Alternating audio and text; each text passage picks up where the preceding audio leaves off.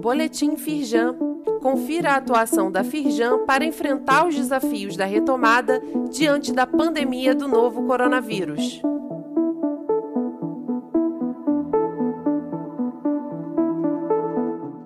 Edição de sexta-feira, 28 de maio. Firjan esclarece: mesmo no home office, nem todo acidente ocorrido com o empregado em sua residência será considerado acidente de trabalho. Especialistas da Firjan esclarecem sobre situações de acidentes de trabalho que envolvam colaboradores vinculados aos regimes de teletrabalho ou home office durante a pandemia. Primeira orientação é formalizar o regime de teletrabalho com um termo aditivo ao contrato, que deve ser assinado pelo empregado. Leia mais no site da Firjan. Transmissão online Desenvolvimento de eólicas offshore no Brasil e a experiência holandesa.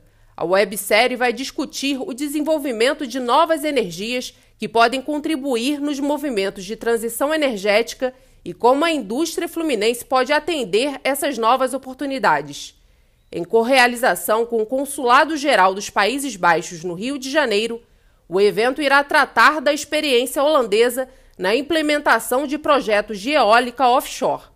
Assista na próxima terça-feira, dia 1 de junho, às 10 horas. O link para a transmissão ao vivo está disponível neste boletim. Firjan Senai abre vagas para o novo curso técnico em Internet das Coisas e outros 15 títulos. Nos cursos técnicos EAD mais prática, a federação oferece mais de 2.400 vagas para 61 turmas, em 20 unidades de todo o estado do Rio. As inscrições já estão abertas e podem ser feitas pela internet. O início das aulas está previsto para o dia 2 de agosto. Saiba mais no site da Firjan e conheça as opções de cursos da Firjan Senai através do link disponível neste boletim.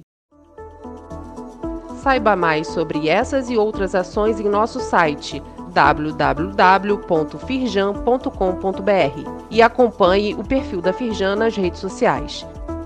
Boletim Firjan. Informação relevante para a indústria fluminense.